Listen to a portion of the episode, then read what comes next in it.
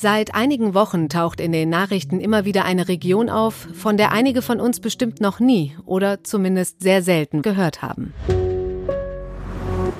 Im Kaukasus spitzt sich ein jahrealter Konflikt gefährlich zu. Es geht um die Region Bergkarabach. Das muslimisch geprägte Aserbaidschan wirft dem Nachbarland Armenien vor, Teile seines Staatsgebietes besetzt zu halten. Beide Länder riefen nach heftigen Gefechten das Kriegsrecht aus. Moskau als Verbündeter Armeniens hingegen will zwischen den verfeindeten Kaukasusrepubliken vermitteln. Der Waffenstillstand zwischen Armenien und Aserbaidschan gerade in Kraft getreten und schon brüchig. Heftige Gefechte, Angriffe auf Zivilisten, hunderte Tote und tausende Menschen auf der Flucht. In Bergkarabach im Südkaukasus herrscht seit Ende September Krieg. Armenien und Aserbaidschan liefern sich in der Region heftige Gefechte. Die Türkei mischt mit und auch Russland. Ich weiß nicht, wie es Ihnen geht, aber ich habe mich immer wieder gefragt, worum geht es da eigentlich genau? Warum knallt es da gerade jetzt? Und welche Rolle spielen der türkische Präsident Recep Erdogan und Russlands Staatschef Wladimir Putin? Diesen Fragen wollen wir heute im FAZ-Podcast für Deutschland mal auf den Grund gehen. Ich spreche dazu mit jemandem, der in Armenien lebt und versucht, den Menschen dort zu helfen. Und mit meinem Kollegen Rainer Herrmann, der als Politikredakteur unter anderem über die Türkei berichtet. Heute ist Dienstag, der 13. Oktober und ich bin Katrin Jakob. Schön, dass Sie dabei sind. Bevor es richtig losgeht, möchte ich erstmal mit ein paar Eckdaten zu dem Konflikt starten, über den wir heute sprechen. Bergkarabach ist eine kleine Gebirgsregion im Südkaukasus zwischen Armenien und Aserbaidschan. Auf einer Fläche von gerade einmal viereinhalbtausend Quadratkilometern leben rund 150.000 Menschen. Völkerrechtlich gehört die Region zu Aserbaidschan, die Bewohner sind aber zum größten Teil Armenier. Der Streit zwischen beiden um dieses Gebiet reicht weit in die Geschichte zurück und ist echt kompliziert. Bevor wir darüber sprechen, warum der Konflikt gerade jetzt wieder aufgebrochen ist, was oder besser gesagt, wer dahinter steckt und wohin das Ganze führen kann, möchte ich erstmal wissen, wie die Lage in der umkämpften Region ist. Der Theologe Harutyun Harutyunyan ist Armenier. Er ist vor Ort und hilft dort der Bevölkerung. Und jetzt ist er bei mir in der Leitung. Guten Tag. Guten Tag. Herr Harutyunyan, wo genau sind Sie gerade? Ich bin gerade in Jerewan, äh, äh, weil ich arbeite hier auch als äh, Privatdozent an der amerikanischen Universität von Armenien. Aber gleichzeitig äh, ich ähm, bin für Projektentwicklung in der Diözese der armenischen Kirche in Vajotzur mhm. zuständig und auch bin Berater bei einer NGO, die ebenfalls im Region von Vajotzur ähm, tätig ist. Das ist ähm, äh, ja nicht weit von Bergkarabach. Es grenzt eigentlich an Bergkarabach und auch an äh, Autonome Republik Nachitschewan. Mhm. Und ich werde dahin äh, die Spenden bringen, was äh, unsere Freunde hier in Hauptstadt gesammelt haben. Mhm. Ähm, wie, wie geht es denn den Menschen vor Ort? Sie waren schon mal da. Sie fahren jetzt nicht zum ersten Mal dorthin, richtig? Äh, also in äh, Yeregnadzor, das ist die Hauptstadt des äh, Regions äh, Vajotzor, ähm, was innerhalb der Republik Armenien befindet. Da haben wir schon über 2000 äh, Geflüchtete, mhm. die aus Bergkarabach gekommen sind. Und momentan, wir müssen äh, 120 äh, neue Kinder quasi aufnehmen, die ohne Eltern äh, dorthin gebracht wurden. Äh, mhm. weil sie Angst ähm, äh, von Bombardierung haben und weil sie das Leben in Bunker beziehungsweise in den Kellern nicht ertragen können. Und ja, wir müssen diese Menschen hier unterstützen. Und äh, meine Aufgabe ist die humanitäre Hilfe. Mhm. Ähm, sie sagen, die Kinder sind allein unterwegs, die Eltern äh, bleiben vor Ort oder wie muss ich mir das vorstellen? Ja, es gibt äh, Familien, die äh, teilweise nicht äh, reisen können. Zum Beispiel ähm, die Väter haben sich äh, freiwillig gemeldet. Mhm. Äh, sie sind an der Frontlinie Und äh, die Mütter müssen zum Beispiel die Großeltern versorgen. Okay. Oder ja, die, die sind vielleicht äh, äh, nicht fähig, äh, momentan zu reisen. Mhm. Deshalb haben unsere Seelsorger und äh, unsere äh, Hilfsorganisationen ihre Kinder, die Angst hatten, ähm, ja, mit den äh, Bussen und mit den Autos hierher gebracht. Okay. Und ähm, Sie waren auch in den äh, Gebieten. Ähm, wie ist dort die humanit humanitäre Lage? Äh, ich war momentan während des Krieges nicht selbst äh, in, in Bergkarabach. Okay. Ich war davor, ja. ja. Aber, aber jetzt, äh, ähm, äh, es dürfen nur begrenzte Hilfsorganisationen beziehungsweise Journalisten dahin reisen. Mhm. Das muss alles vorher angemeldet werden. Aber zum Glück ähm, äh, alle internationale Journalisten bekommen äh, diese Zulassung ja. und dank ihnen können wir wirklich erfahren, was an der Frontlinie oder beziehungsweise was in den Großstädten und in den Dörfern vom Bergkarabach stattfindet und das ist schrecklich. Das ist wirklich eine große Katastrophe und äh, wir wissen momentan nicht, wie, wie das alles ähm, äh, ja zu Ende kommen soll oder beziehungsweise wie, mhm. wie man die Konsequenzen des Krieges einfach ja, aufräumen mhm. muss. Das, mhm. das ist schrecklich. Ähm, wie geht es den Kindern, die Sie da retten? Äh, ja, also die, die sind sehr, sehr scheu. Manchmal sie sagen sogar, nee, nee, wir brauchen nichts, wir sind satt und so weiter. Aber das ist ähm, ja äh, ja, ziemlich traurige Geschichte, weil mhm. äh, die sind mit Sommerkleidung teilweise hierher gekommen mhm. und in den Bergen, wo man sie in den Jugendherbergen äh, äh, aufgenommen hat, da liegt schon Schnee, ja, also das ist schon okay. ziemlich kalt und in der Nacht ist das minus fünf und so. Mhm. Ähm, gibt es denn viele Tote in der Region? Bekommen Sie da was mit von Beerdigungen etc.?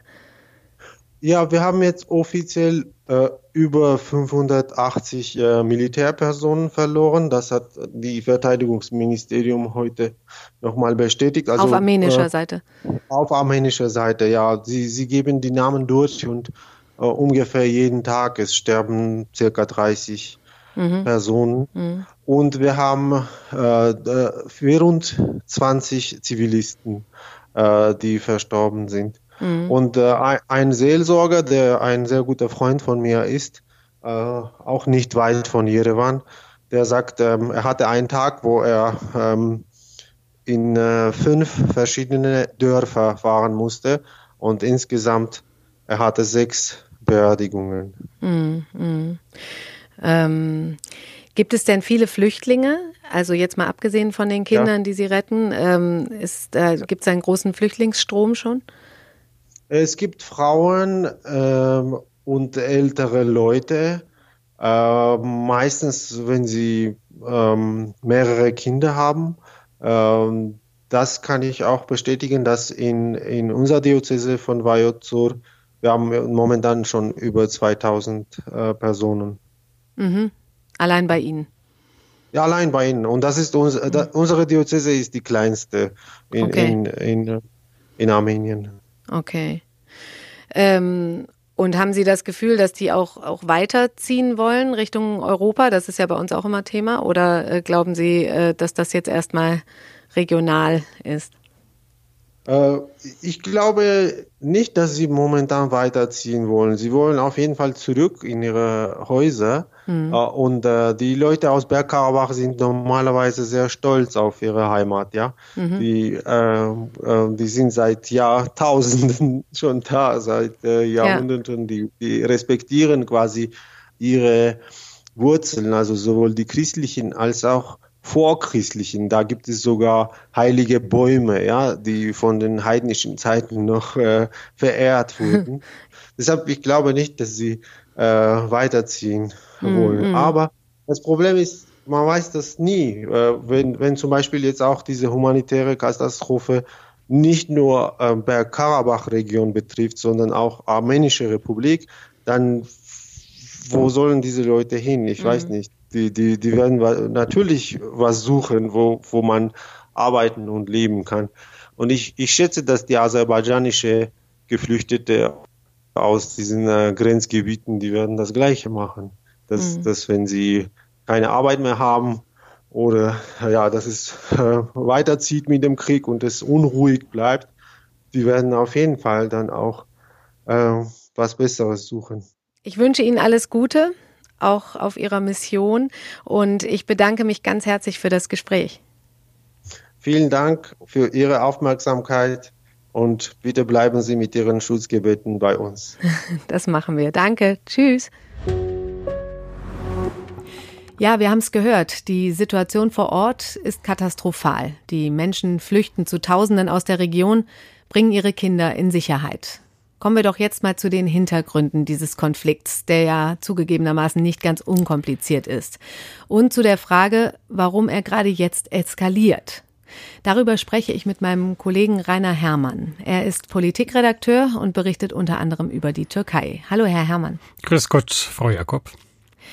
Herr Herrmann, worum geht es denn eigentlich in diesem Konflikt? Fangen wir mal ganz vorne an.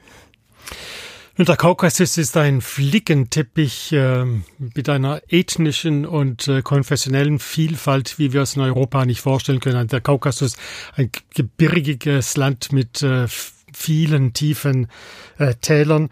Und das, ist das Zarenreich war ein großer Schirm, um das alles zusammenzuhalten.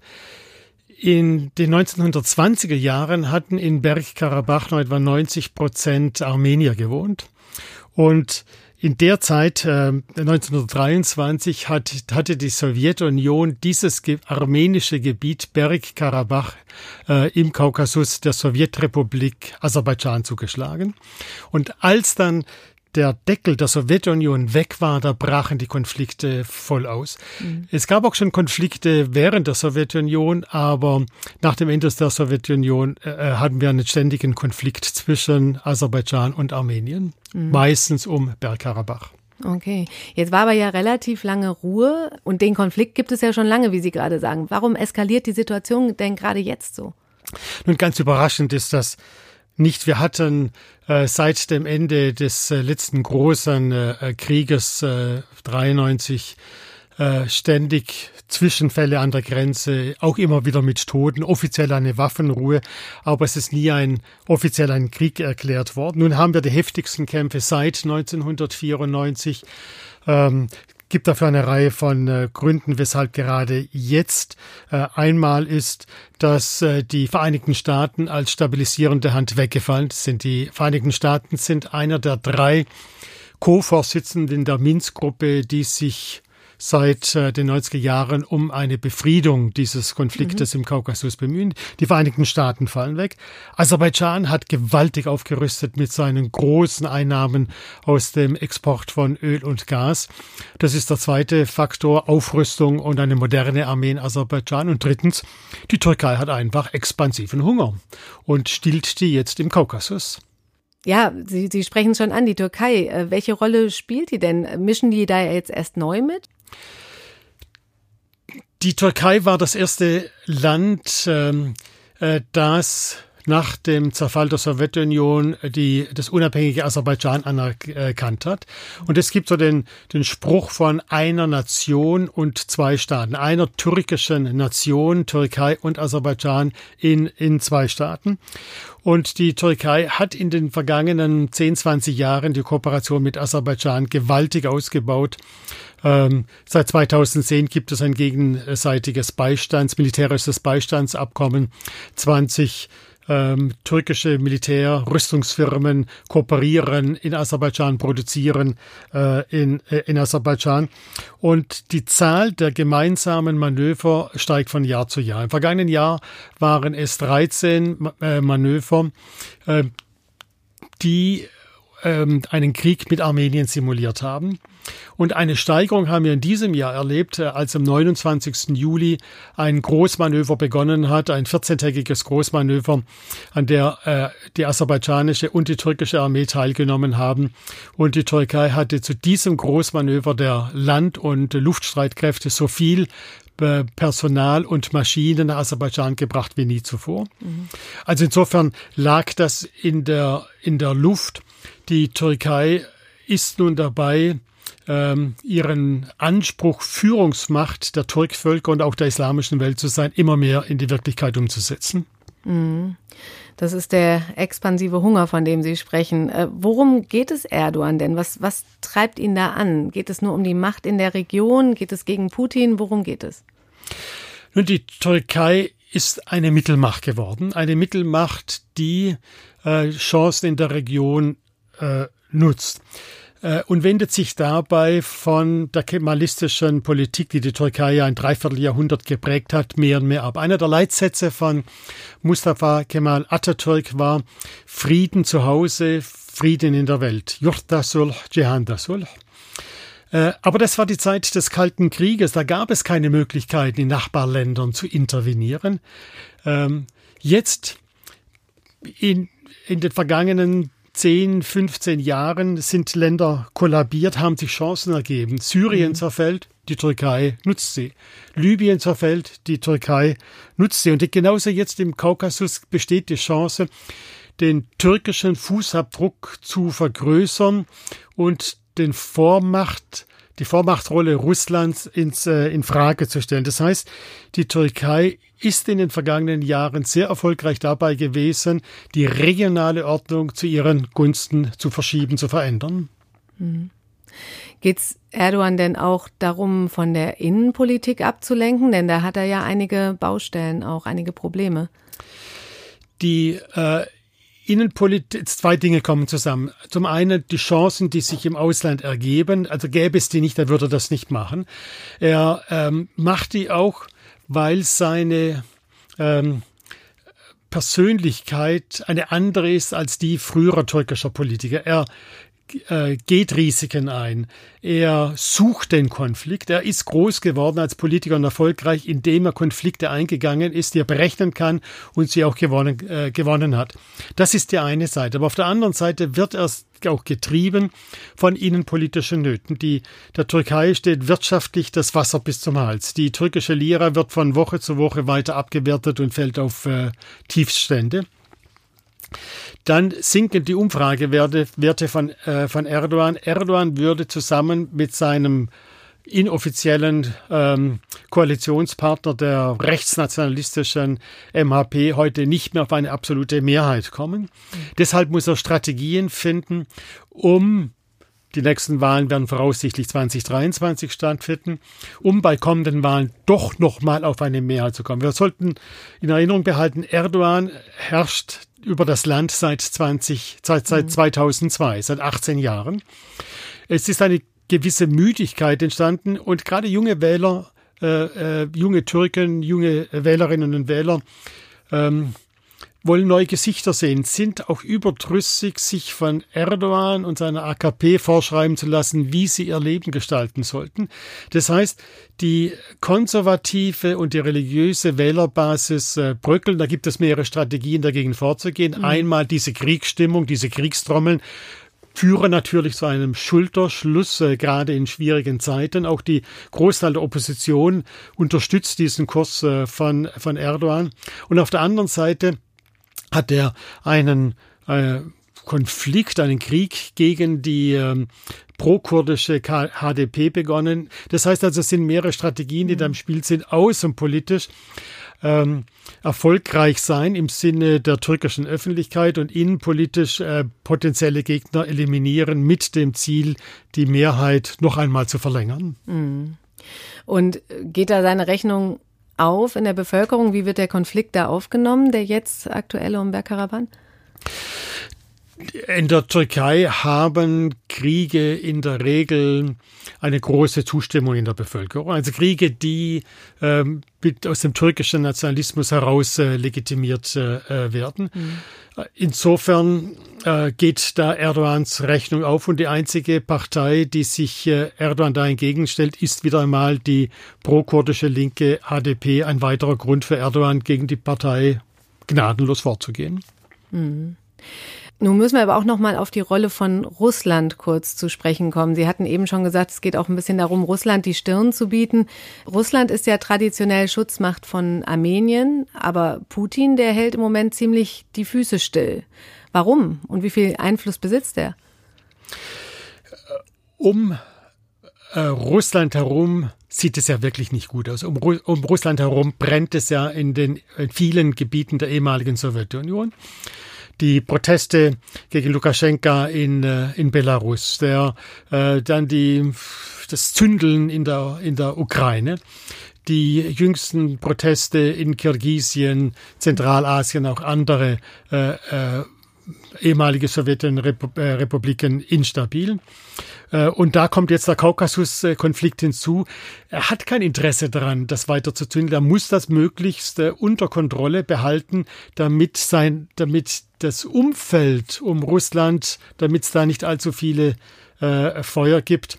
Ähm, seine Position ist insofern nicht sonderlich glaubwürdig, als er ja als Russland an beide Kriegspartner ähm, Kriegsakteure äh, Waffen liefert, sowohl an Armenien, wo Russland äh, Basen unterhält, wie auch nach, äh, nach Aserbaidschan. Aber das, das Wesentliche ist eben, dass es um, dass er keinen neuen Konflikt um Russland herum äh, brauchen kann und deswegen daran interessiert ist, ähm, als Vermittler aufzutreten, eine Rolle, die sicherlich ihm nicht auf den Leib geschrieben ist.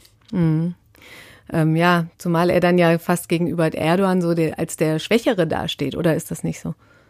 Also Erdogan hat diesen Konflikt äh, bewusst in Kauf genommen. Er, äh, das ist die dritte ähm, Front gegenüber Russland äh, nach Syrien und äh, Libyen.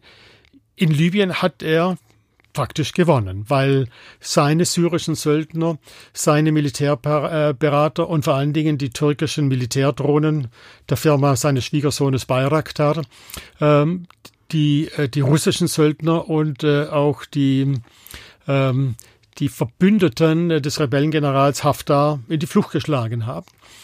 Äh, da hat er einen Punktsieg errungen. In Syrien ist es ihm gelungen, den syrisch-russischen Vormarsch auf die äh, Rebellenprovinz Idlib zu stoppen und damit, und da ist auch Europa dankbar, damit eine weitere Flüchtlingswelle zu, zu verhindern. Da ist es ein ähm, kompliziertes Zusammenspiel. Russland ist auch nicht zufrieden äh, einverstanden mit der äh, äh, ähm, dominierenden Rolle äh, Irans in äh, einzelnen Eliteeinheiten der syrischen Armee, äh, zum Beispiel in der vierten Division. Und äh, deswegen nimmt Russland in Syrien äh, zum Teil in Kauf, sich gegen das Regime von Bashar al-Assad zu stellen, was in diesem Falle der Türkei zugutekommt, weil sie dann wieder einen zusätzlichen Puffer hat, äh, Idlib doch noch zu halten. -hmm. Okay. Ähm kann man das, ist das zu viel gesagt, wenn man sagt, das ist ein Stellvertreterkrieg und geht es eigentlich um ein Kräftemessen von der Türkei und Russland? Jetzt im Kaukasus? Wenn es ein Stellvertreterkrieg wäre, würde Russland auch militärisch intervenieren. Okay. Das sehe ich jetzt im Augenblick nicht. Auch da hat der Instinkt äh, Erdogan wieder recht gegeben. Mhm. Russland zögert und äh, die Türkei geht rein, macht Geländegewinne und äh, drängt äh, den zumindest politischen Vormachtsanspruch Russland im, im Südkaukasus etwas zurück. Okay. Ähm, Sie sprachen schon gerade ähm, mal das Thema Flüchtlinge an. Ich habe ja eben auch äh, mit dem Theologen gesprochen, der schon jetzt sagte, dass viele Menschen auf der Flucht sind aus dieser Region. Muss Europa mit einer neuen Flüchtlingswelle rechnen? Ähm, ich glaube nicht. Äh, in Armenien, äh, äh, in der gesamten Republik Armenien leben drei Millionen Menschen, die müssten durch die Türkei fliehen, um nach äh, Europa zu kommen. In äh, Istanbul leben zwar wohl ein, äh, einige Zehntausend armenische Staatsbürger, um dort zu arbeiten, aber ich kann mir nicht vorstellen, dass Armenier sich durch die Türkei auf die Flucht machen, um nach Europa zu gelangen. Das ist ja gerade das Schicksal Armeniens, äh, eingekreist von Ländern, die ihnen nicht sonderlich gewogen sind. Aserbaidschan im Osten, die Türkei äh, im, im Westen. Ein Embargo, das beide Länder verhängt haben und auch durchsetzen. Die Grenzen sind geschlossen. Und es ist so ein Wunder, wie dieses kleine Land mit einem niedrigen Pro-Kopf-Einkommen, weit weniger als die Hälfte des Pro-Kopf-Einkommens von Aserbaidschan, unter diesen Bedingungen überleben kann. Hm, hört sich nicht gut an für Armenien. Wie kann denn dieser Konflikt überhaupt beigelegt werden? Nun wäre er leicht beizulegen, dann wäre er beigelegt worden. Und äh, ich mache mir da keine Illusionen. Ähm, man könnte Zwangsumsiedlung machen, das ist sicherlich keine Option. Äh, idealer, ideal wäre natürlich so etwas wie eine, ein großes, äh, eine große Gemeinschaft im Kaukasus, wie es die Europäische Union bildet, mit Freizügigkeit, mhm. mit, mit, äh, mit Reisemöglichkeiten. Das ist äh, illusorisch unter den gegenwärtigen äh, Bedingungen.